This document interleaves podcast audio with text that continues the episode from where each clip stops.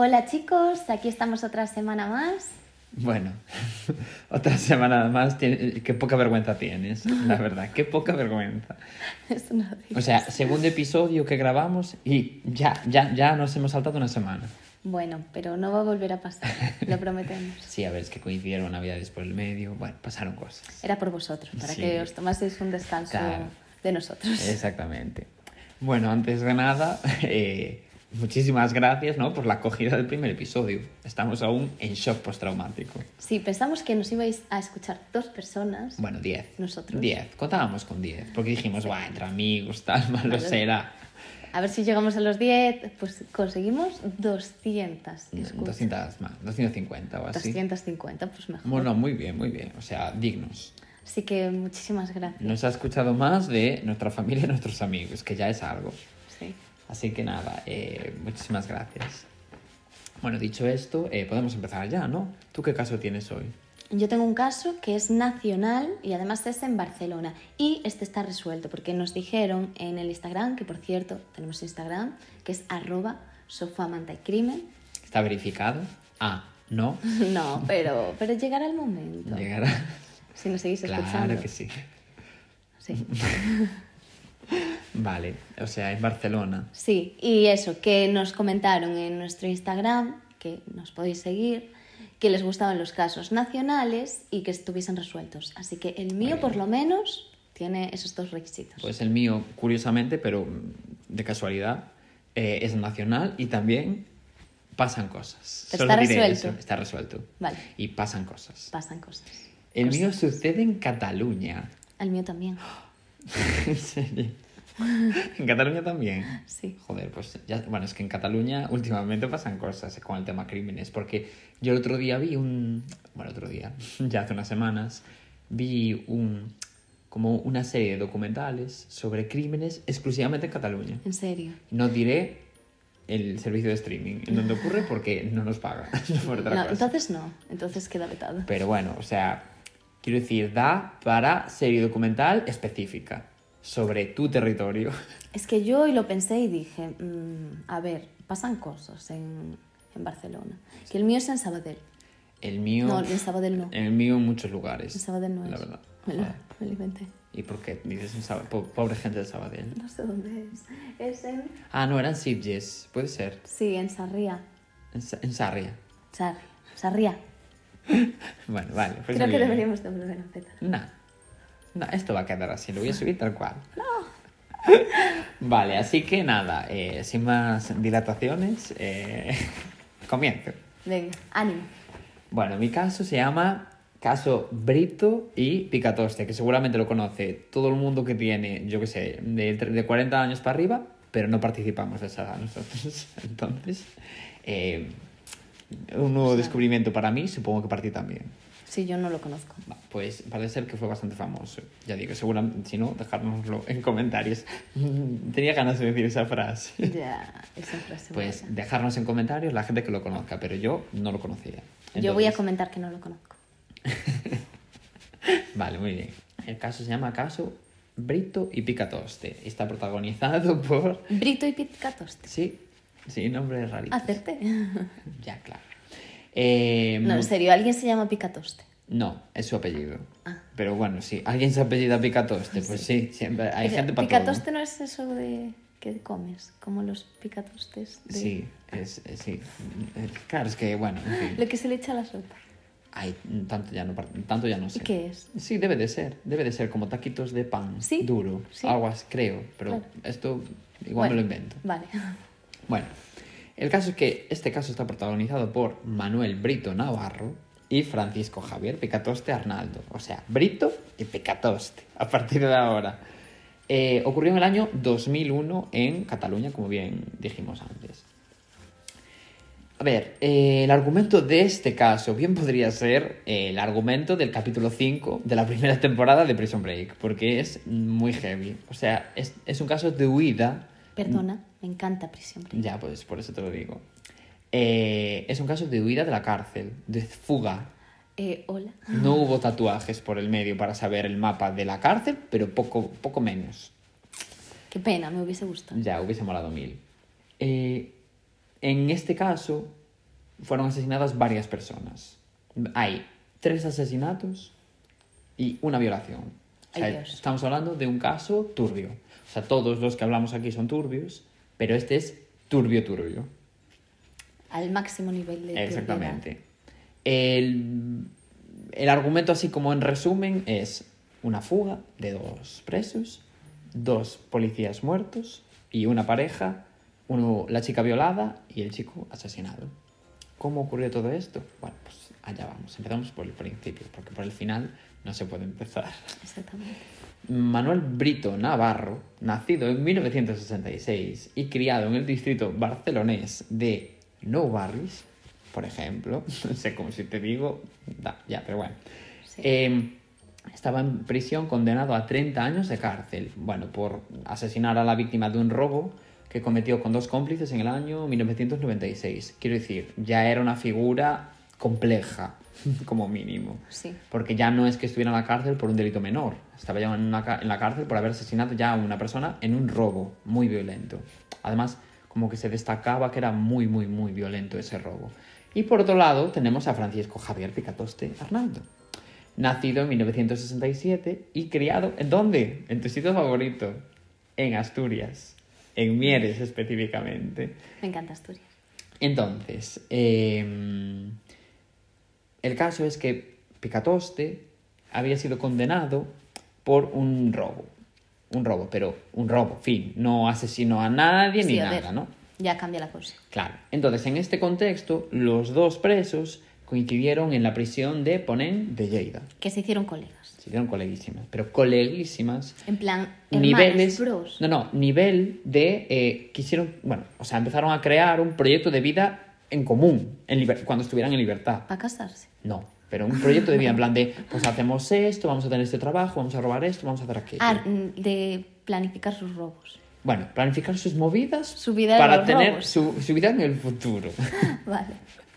entonces eh, A ver, cada uno se dedica a lo que quiere. Cada no uno vamos con su movida, sí, la verdad. Entonces, en este contexto, el más interesado de, en plan, para fugarse era Brito. ¿Por qué? Pues porque, claro, Brito le quedaban, eh, yo qué sé, mm, 25 años aún o 24 años aún para salir de la cárcel. O sea, me lo invento, no sé, pero quiero decir muchos años aún. Aún le quedaban más de 10 y seguramente más de 20 años para salir de la cárcel. Sin embargo, Picatoste le quedaban nada, unos meses para salir de la cárcel. Entonces dirás, ¿cómo puede una persona arriesgarse a, ¿sabes? A todo lo que supone una fuga de la cárcel eh, cuando en realidad te, quedan, unos meses. sí. Bueno, pues parece ser que Picatoste cuando entró en la cárcel entró en una depresión muy, muy, muy, muy heavy. Evidentemente. O sea, quiero decir, yo también entraría en depresión. Y como que se sentía muy, muy, muy agradecido eh, y muy en deuda con Brito porque este le ayudó a salir de esa depresión. ¿Cómo le ayudó? Pues supongo que simplemente por el hecho de hacerle compañía. Pero Picato- Picatoste era una persona como que se sentía muy en deuda por ese tipo de cosas, ¿no? Desde ya te adelanto que, evidentemente, los dos son turbios porque los dos participaron de todos los hechos que voy a contar, pero Brito era el turbio de los dos. En plan, ya lo verás. Pero, o sea, quiero decir, los dos mal, evidentemente, pero Brito era como un nivel superior de turbiedad. De Brito te pasas. Te pasas mogollón, Brito. Te Entonces, no, sí, bueno. Entonces, también es curioso porque eh, yo estuve leyendo que existe una teoría de un paisan, de un sociólogo, que no voy a mencionar porque no, no lo apunté, entonces, pues así queda, que es la teoría de la asociación diferen- diferencial, según la cual las conductas delictivas se aprenden. Es decir, el individuo está condicionado por su entorno y aprende de él la manera de cometer delitos, sus ventajas y sus justificaciones. Entonces, claro, Picatoste, a pesar de que cometió un robo y tenía varios antecedentes y tal, claro, eh, entabló una amistad y una relación muy, muy, muy íntima, bueno, íntima no de ese íntimo, pero ya me entendéis, con, eh, con Brito y aprendió de este ese tipo, de- bueno, según esta teoría, ¿no? Ese tipo de, de, o sea, de delitos y de, de just- la justificación para ellos y tal. Porque Brito además era una persona bastante manipuladora, entonces, ¿sabes? Conseguía llevarse a su terreno a, a Picatoste. Entonces, bueno, por eso te digo que Brito era bastante turbio. Lo quería encandilar. Exactamente. Bueno, pues juntos eh, planificaron la fuga de la cárcel, ¿no? En plan, Picatoste, como se sentía en deuda con él, dijo, pues te voy a ayudar en plan a Brito. ¿Y me eh, puede a salir dar pena, picatoste? No, bajo ningún concepto. Ah, vale. Pero bueno, un da- un dato que quiero que sepas. Es que hasta aquí digo pobrecito. Entonces, la pareja de fugitivos aprovechó un punto débil de, bueno, de un traslado de, de- cuando tú te pones enfermo, claro, te tienen que trasladar a un centro médico. Eh, entonces, Brito... Qué mítica de las Sí, películas. ves. Brito se... Por eso te digo que podría ser perfectamente eh, el capítulo 5 de primera temporada de Prison Break. Es que perfectamente. Sí. Entonces, en este contexto, Brito cogió y se provocó a sí mismo una, bueno, una- un traumatismo en el brazo, de forma que tuvieran que hacer una radiografía, eh, escayolarle y, bueno, quiero decir, un proceso médico suficientemente largo como para estar ingresado más de un día en dicho centro médico, ¿no? En todo esto, Picatoste, como le quedaba ya muy poco tiempo para salir de la cárcel, que hace falta ser tonto, eh, tenía ya eh, permisos para poder salir unas horas al día, a ver a la familia o lo que fuese, ¿no?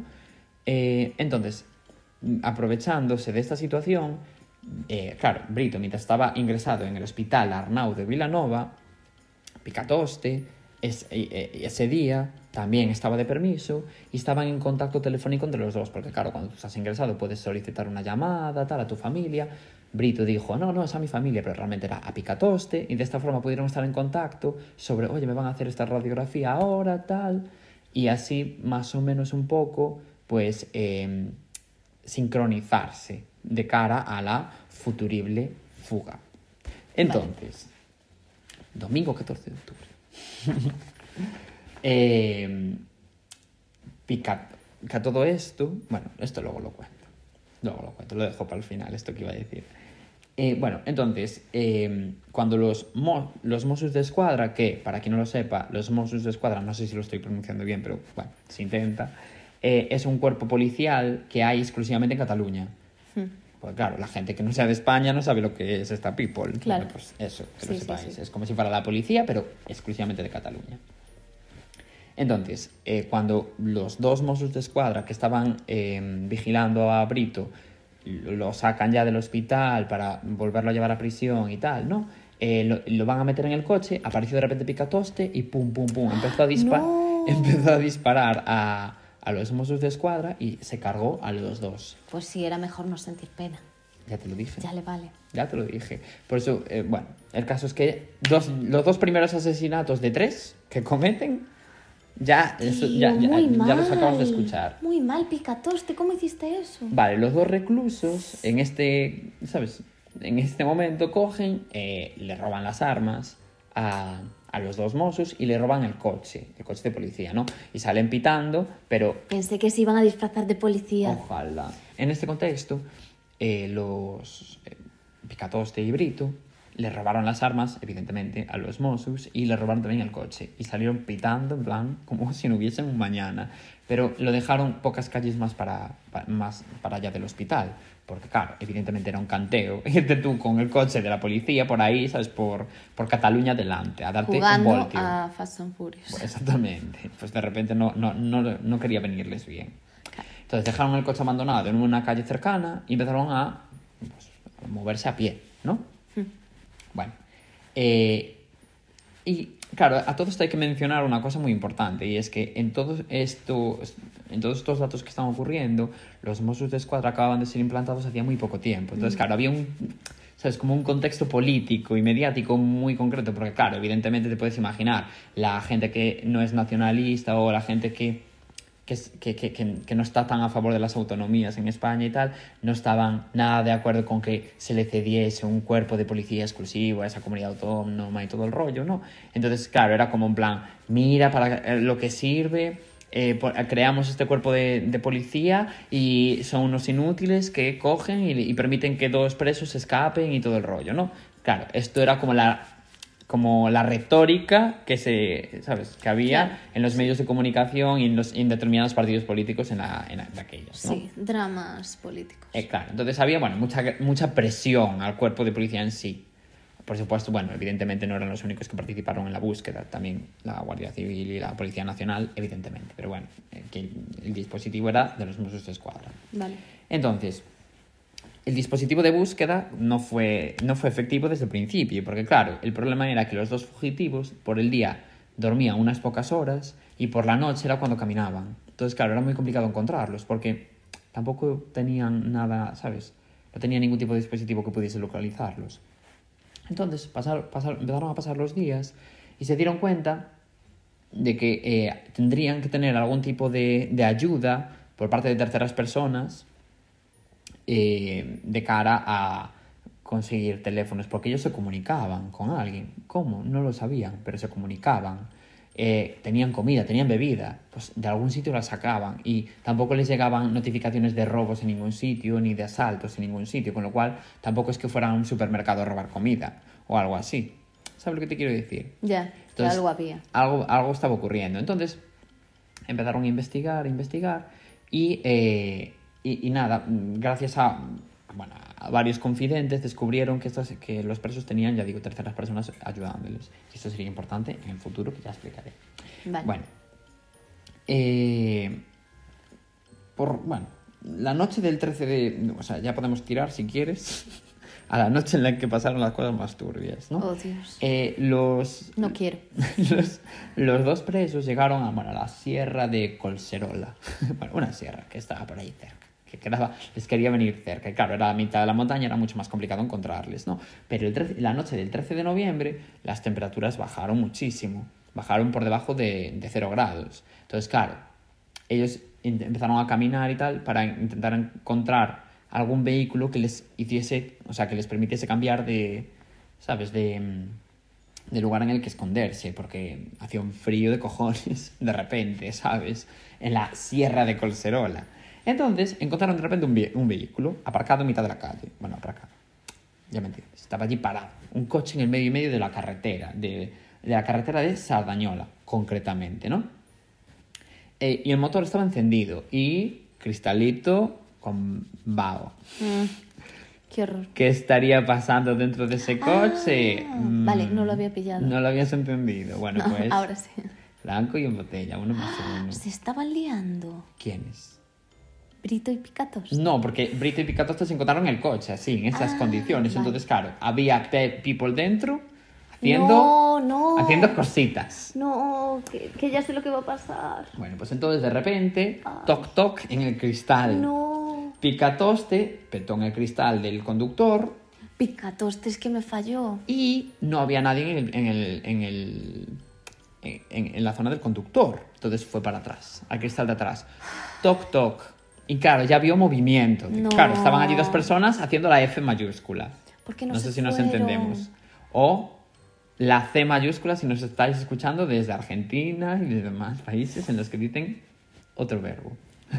Vale, sí. Entonces, el, el chico, era una pareja de un chico y una chica. Pues el chico, desnudo y todo, claro, eh, se cambió para el asiento de adelante para intentar darle marcha atrás al coche y escapar. Pero entonces en ese momento cogió Picatoste y ¡pum! ¡Oh! Espérate, déjame comprobar esto porque a ver si le voy a atribu- a atribuir eh, un delito así aleatoriamente al pobre Picatoste. No, Bueno, pobre, no. pero pobre bueno. no, ahora es mi archienemigo, Picatoste. Vale, no. Entonces, en este contexto, Brito, perdón, no Picatoste, Brito vio el- los intentos por parte del, del chico de intentar escapar, entonces empezó a disparar y vació un cargador sobre él. Entonces, claro, evidentemente, murió.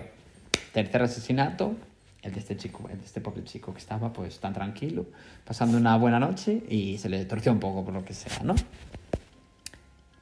No mola.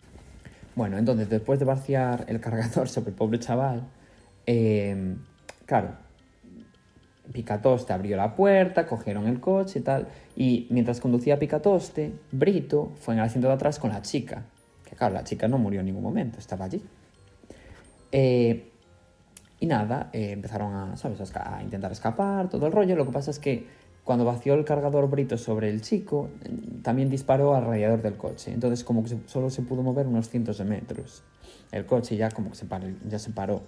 Bueno, y como el coche, o sea, el coche después de pararse, por culpa de, de- de que le dispararon al radiador, eh, claro, tuvieron que buscar una alternativa de, va, tenemos que escapar rápido, no sé qué, pero tenían a la chica con ellos. Entonces... Pequeño Pica- problema. ya.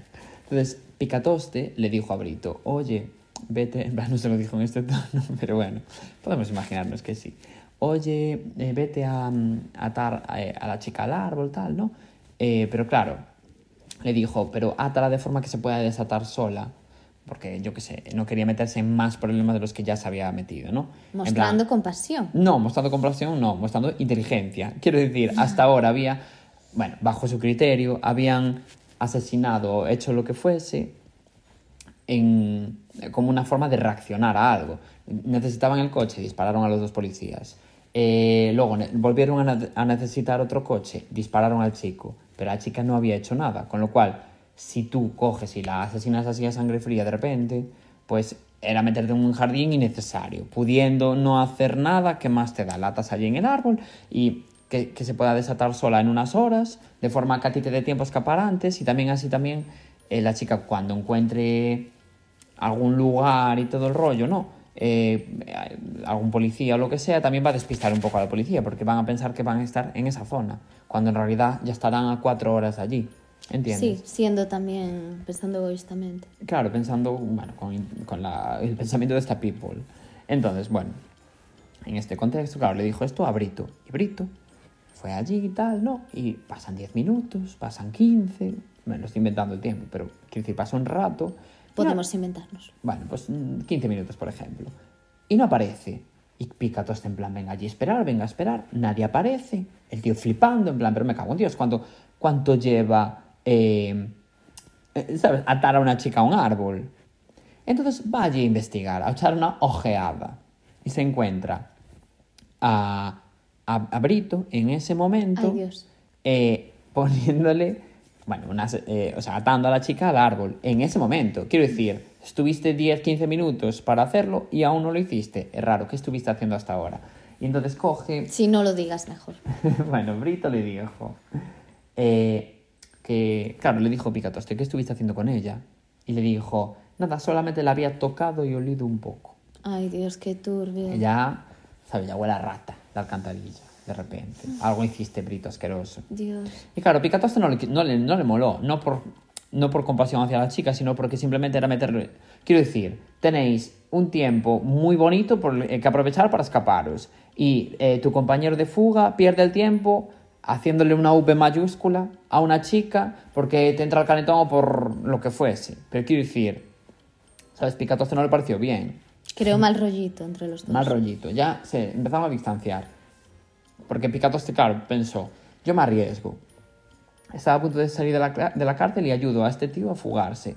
Y en vez de centrarse en escapar, coge y separa a V mayúscula a una chica, en plan gratuitamente. Ya digo, no por, ay, qué mal me parece que hagas eso a una chica. No, simplemente porque es en plan, no estás centrado en lo que te tienes que centrar. Eh, te paras a hacerle eso a una chica en vez de escapar. Tenemos un tiempo que aprovechar. ¿Sabes lo que te sí, quiero decir? Sí. Esto ya digo, pensando con una mentalidad de, de trastornado, ¿no? Entonces, noche del 16 de noviembre. La policía en todo este tiempo estuvo, bueno, investigando, tal, encontraron a varias de esas terceras personas que los ayudaban, que les daban, eh, bueno, eh, un teléfono de, para comunicarse y todo el rollo, ¿no? Entonces consiguieron los números de teléfono, los números de teléfono de, de Brito y de Picatoste, los que les habían dejado, ¿no? De forma que con, con los re- repetidores pudieron localizar en dónde estaban más o menos. Eh, creo que eran 16 kilómetros cuadrados sobre la sierra esa, de, bueno, la que dije antes. Eh, sa- sabían que estaban más o menos en ese, en ese radio de kilómetros. Entonces, pues bueno, ya estaban bastante centrada la cosa eh, de cara a la búsqueda, ¿no? Hmm. Eh, pero el problema es que, claro, seguían sin saber exactamente dónde estaba. Y claro, era un- era una montaña. Podían estar en cualquier sitio. Pero bueno, pincharon los teléfonos y eh, se dieron cuenta de que había, se habían comunicado con una tercera persona y que había- habían quedado en un sitio específico para, bueno, para comida, bebida y demás. Que claro, hasta ese momento no habían cometido ese error tan tonto de decir, quedamos en tal sitio a tal hora. Pero como la relación entre los dos, ya te digo, que estaba más fragmentada, pues no tuvieron tanto cuidado. Y, queda- y en ese sitio en el que quedaron, la policía, evidentemente, los detuvieron. Y no hubo incidentes, ni disparos, ni nada. Se, en plan, se entregaron porque, claro, había un mogollón de policía allí. Sí, cuando tenían que echarle huevos, no, no lo hicieron. Ya. Ah, bueno.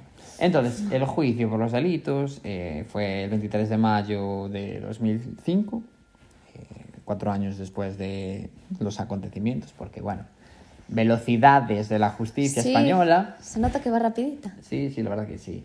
Y eh, el fiscal, bueno, solicitó penas que sumaban 93 años de cárcel para Brito y 72 para Picatoste, ¿no? Se les acusaba de nueve delitos. A ver luego cuánto cumplirían, porque... Entre ellos, un asesinato consumado, dos en grado de tentativa, y dirás, "Co- pero como que uno y dos? ¿No eran tres asesinatos? No, La- los porque policías. los dos policías no murieron. En plan, les dispararon, entraron, Bueno. o sea, estuvieron muy graves y todo el rollo, estuvieron a punto de morir, pero, pero consiguieron, eh, re- bueno, revivirlos no, pero consiguieron que no murieran en el hospital. Pero claro, ellos pensaban que sí. Entonces, pues bueno, también eh, por eso Bueno. el tema de los dos, dos eh, asesinatos en grado de tentativa. Vale, vale. Eh, detención ilegal y en el caso de Brito, V mayúscula. Por, bueno, porque la chica, claro, eh, Claro. aunque, aunque Brito dijo lo de solamente le había tocado y olido un poco, claro, a la Obvio, chica le hicieron... mentira. Eh, obvio, y a la chica le hicieron pruebas y tenía signos de, de V mayúscula. Entonces, pues bueno, de agresión sexual. Eh, y bueno, nada, en total Brito fue condenado a 76 años y 2 meses de prisión y Picatoste a 62 años y 8 meses. Dios mío, ¿Qué te pareció? muy fuerte. No lo conocía, pero me sorprendió. Ya. Yo tampoco lo conocía, pero ya digo, es un caso muy famoso en España, al menos. Yo no lo conocía. Yo seguro que se lo cuento a mi padre y dice, hostia, claro. Pero yo, ni puta idea. Buah, pues flipo.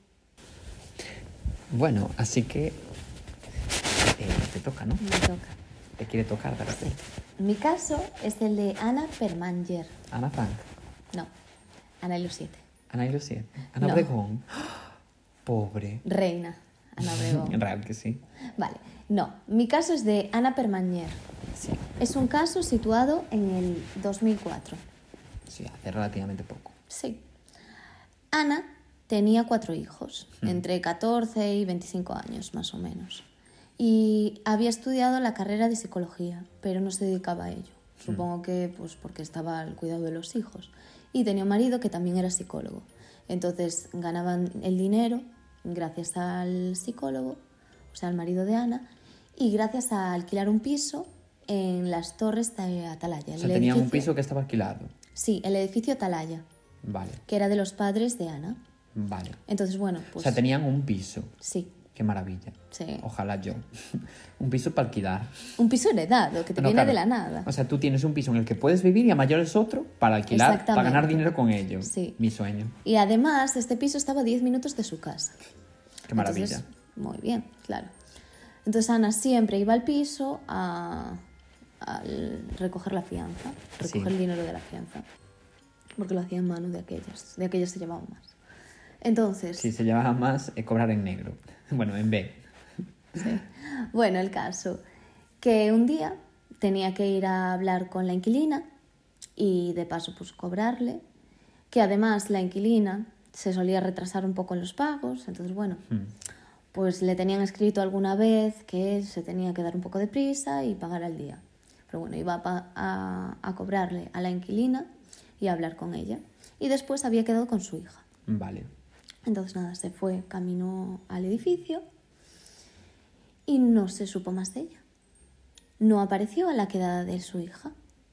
Entonces la hija se empezó a preocupar, la llamó al móvil, pero el móvil lo había dejado en casa, llamó al padre, llamó a la familia, nadie la había visto, preguntaron en los hospitales, colgaron carteles, denunciaron a la policía, no se sabía nada de Ana. Huele a caca. Ya, ya, Ana, ya corres peligro, ya, Ana. Claro, supuestamente había ido a cobrar el alquiler, ¿Y no pero volvió? no volvió. Vale. Vale. Entonces, en todo este contexto, lo que pasa es que deciden ir al edificio. Van a hablar con el conserje que había en el propio edificio. Emilio se llamaba el conserje. sí, justo. Emilio de aquí no hay que envío. Emilio. Entonces les dice Emilio, el conserje, que no las ha visto, no, no ha visto a Ana. Entonces hablan con otro conserje y les cuenta que sí, que la había visto entrar, pero habían hecho como el cambio de turno y el otro conserje a las 8 no la había visto salir. O sea, uno la vio entrar y el otro no la vio salir. Uf. Entonces, bueno, Ana Era ya raro. dramas. Entras en un edificio y no sales. Entonces la buscaron en los sótanos, porque los sótanos eran como un laberinto, no aparecía. Hablaron con la propia inquilina, que la inquilina se llamaba Karma Badía. Karma. Karma. Karma. Car- karma de Carmen. Ah, Claro. car- karma con C. Todo esto es en Barcelona. Como karma chacón. Claro. Vale. Karma O sea, sin K. Vale, karma sin K. Bueno. Exactamente. O sea, era, Entonces, karma era hija de la luna. Sí, bueno, no tanto, lo veremos. Entonces Karma Badía les dice que no, que no la ha visto y que, que no sabe nada de ella, que la ha estado esperando toda la tarde. Vale. Entonces, nada, siguen su búsqueda, ponen eh, carteles, como he dicho, y en ellos pues el teléfono por si quieren contactar con ellos, por si la han visto. También los hijos van a varios programas y dicen que si la tienen secuestrada, que por favor que la liberen. Porque de aquellas eran muy típicos los secuestros express. plan, tradición. Tradición de Barcelona. Claro. Bueno, Claro. ¿hasta qué punto? Está, En plan, pues, pues Navidad, carnavales, secuestros express. Exactamente. ¿Cómo de express eran? Muy rápidos. Muy, muy rápido. Muy rápidos. plan, pum, secuestrada. Sí, era en horas.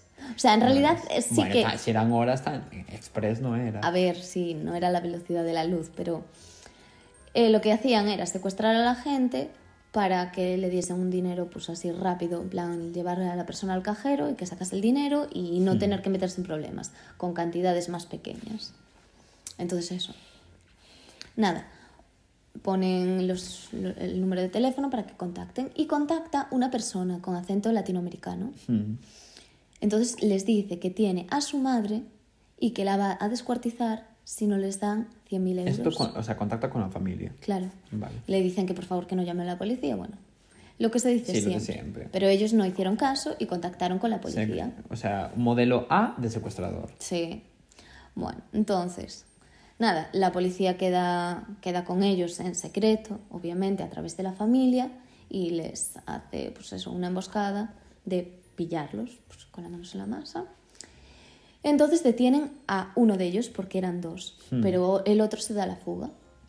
Nada, era una persona que se llamaba Va, da igual. Pedro. Pedro. No, se llamaba Henry Wilson, Ah, Henry Wilson. que tenía 22 años y era de Paraguay. Pues luce eh, Boston. Ya, Wilson. Suena a policía de Texas. Real que sí. Pero bueno. Los peores. No, sí. Madre mía, en Texas sí que pasan cositas. Hombre. Bueno, el caso que estas personas no tenían a Ana. O sea, en ningún momento se lo habían inventado todo solo por conseguir el dinero. Entonces, bueno, uno lo pillaron y al otro no. Pero ahí se quedó un poco la Ah, o historia. sea que en ningún momento, o sea, no, no participaron para nada de eso. No, no, no, se lo habían inventado por conseguir el dinero, o sea, aprovechándote Ya. de la muerte de una persona. que Qué heavy. pero bueno, que no habían sido ellos. Entonces, nada, poco más tarde se encuentra el cadáver de Ana. Se encuentra un cadáver en, en un vertedero que estaba en Sitges y se encuentra cubierto con una sábana y un cordón. Umbilical. Umbilical no. Entonces eh, se mira el cuerpo y se ve que está mm, irreconocible completamente. Pero Ana tenía una característica que la familia no se la, no se la contó a nadie para cuando llamaban por teléfono que pudiesen dar ese dato, confirmar si era cierto o no, que era, la habían visto. Hmm. Y era que le faltaba un brazo.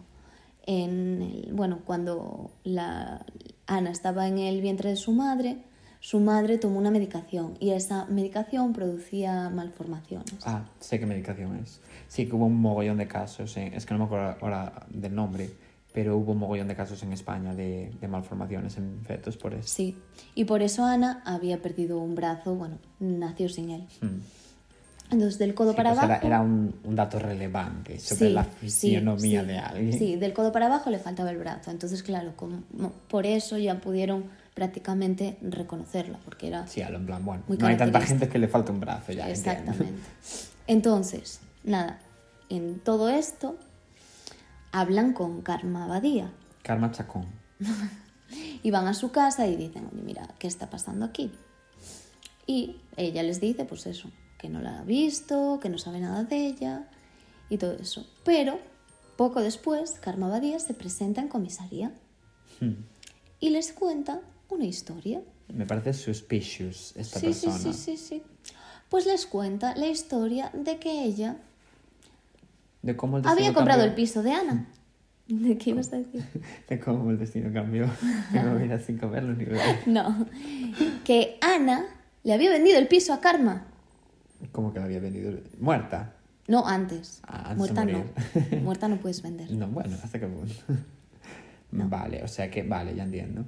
Le había vendido el piso.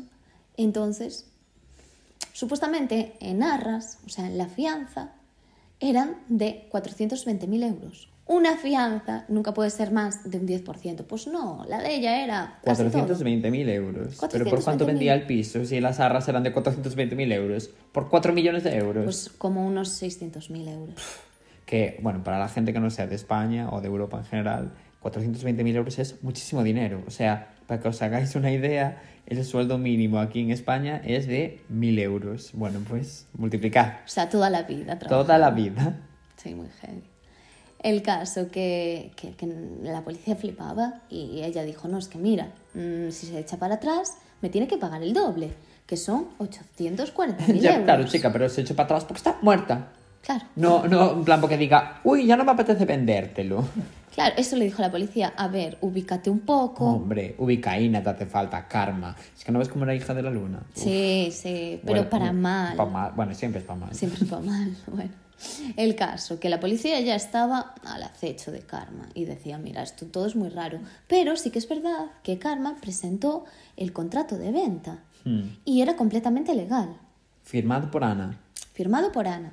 Uf, Pero les llevaron a un grafólogo. ¿Y qué pasa? Que las últimas firmas que había en el papel estaba como eran firmas temblorosas. O sea, esa persona estaba bajo presión. Esto en palabras del grafólogo. Claro, Cu- Curioso, grafólogo. sí. Hay, hay profesiones, bueno, pues, igual de repente un poco más interesantes que la grafología. Bueno, puede estar bien. Bueno, vale, pues es tu opinión. El caso, que ya todo era muy raro. Entonces empezaron a investigar a Karma y resulta que esta persona tenía antecedentes. Había estado nueve meses en la cárcel porque le habían acusado del asesinato de su marido. Joder. Unos Sí, encapuchados... sí, no estás, no, no estás acusada de eh, robar una mm, goma de borrar, no. De asesinar a tu marido. Claro, es que, es que Karma, eres un poco tontita, Sí, la ver. verdad. Entonces, eh, unos encapuchados habían entrado Madre mía. Al bar donde trabajaba su marido y habían asesinado a este y se habían, habían intentado matar a la hermana y a la madre de él, pero se habían quedado sin balas. Entonces no lo habían conseguido. Que digo yo que ahorres en algo que no sean balas. Hombre, digo yo, en plan. Bueno, m- mejor. Eh, nos mejor. quedamos sin balas, entonces no pudimos cargarnos a más gente. Hombre, yo creo que no costaba tanto, en vez de comprar dos balas, comprar diez. Pero mejor, mejor. Hombre, sí, pero era un dinero bien invertido, yo creo. Pero No, bueno. A ver, no. Cada uno. Bien no, invertido, no. De cara a ellos, Ah, sí, sí, pero bueno. Sí, cada pero bueno. uno, oye, escatiman lo que quieren.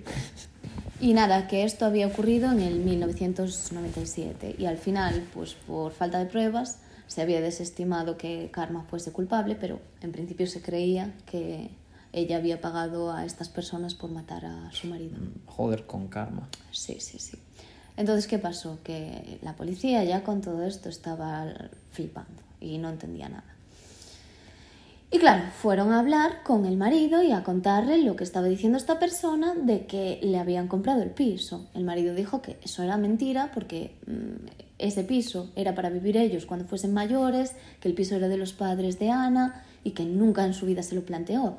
Entonces sí que podía ser que, que, que, que lo vendiesen, pero, pero que no, no tenía constancia. O Y era sea, raro que no te cuenten que, oye, vamos a ganar 420.000 euros de repente. es imposible. ver.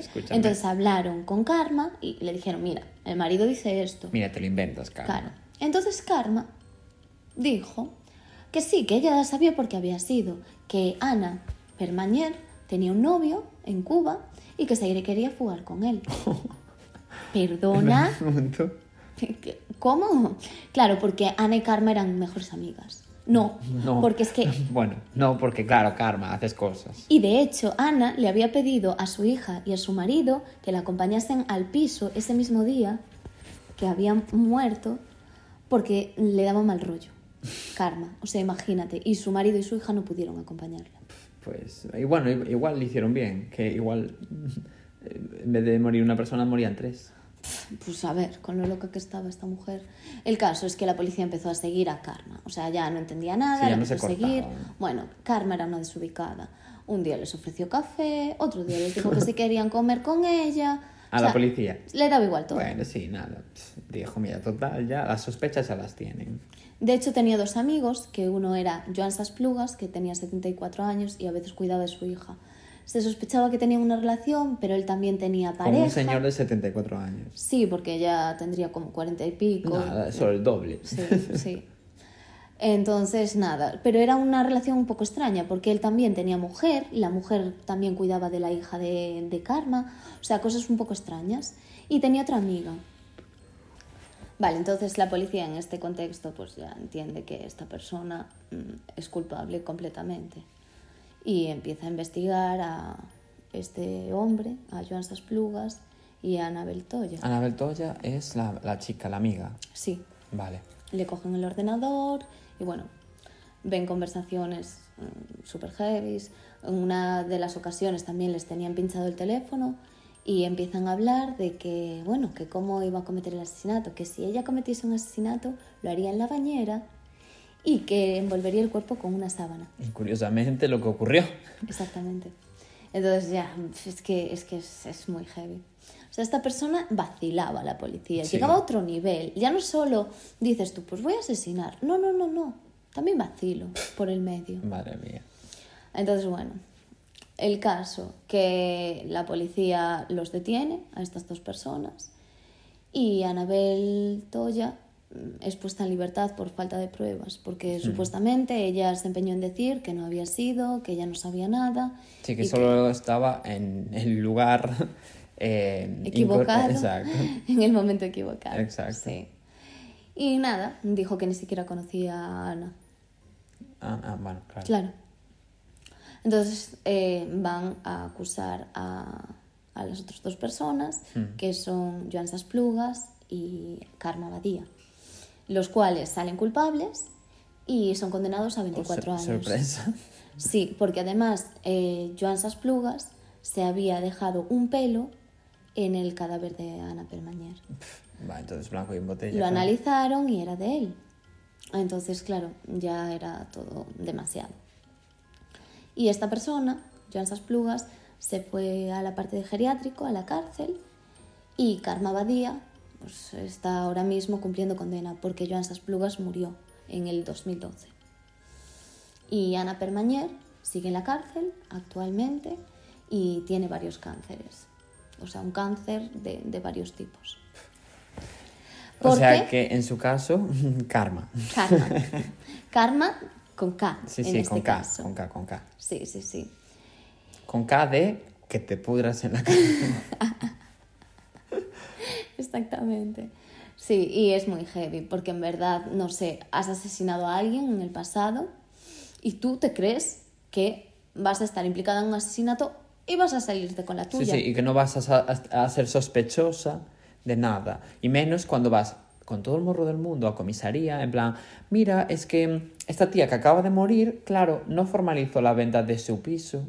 Entonces, pues nada, eh, que me tiene que pagar el doble de lo que yo puse de, de fianza. Que o me de- paga el doble o me quedo su piso. Ah, ya está. Mira, Solucionado. eh, Karma, tienes mucho morro, porque no es que se echara atrás, es que literalmente murió. No, es que... es Bueno, que- tú la mataste, pero ya al margen. No, o sea, exactamente, no es que muriese solita encima. La matas y vas a la cárcel a decir que un piso es tuyo. Eh, desubicada. Y te piensas que te va a salir bien, que eso es lo heavy. No, corta. No hay pruebas. Corta, Es que, vale, sí, tienes un contrato con las firmas legales, pero no tienes una sola prueba. corta. Eres ¿Dónde una- está el dinero? Eres corta, eh, Karma. No sé, no tienes Karma con sentido. C. Sí, sí. Con C de capulla. ¿Entiendes? Con C de cabrón. Hombre. No, no, es que le, le echó cara a la, la mujer esta. Hombre. Y por eso me parece un caso tan heavy, porque le echas tanto morro, sea. tienes tanta cara, tanta, con C. Ya de ves. verdad, no sé. Y Bueno. muy fuerte. Pues estos son los dos casos, ¿no? Que tenemos para hoy. Sí, esperamos que os hayan gustado Sí. Y bueno, y que los escuchéis. Sí, sí, sí, sí. En, to- en todos nuestros. O sea, está colgado en todas partes: en YouTube, Spotify, Amazon, decir, iVoox. iVoox, es verdad.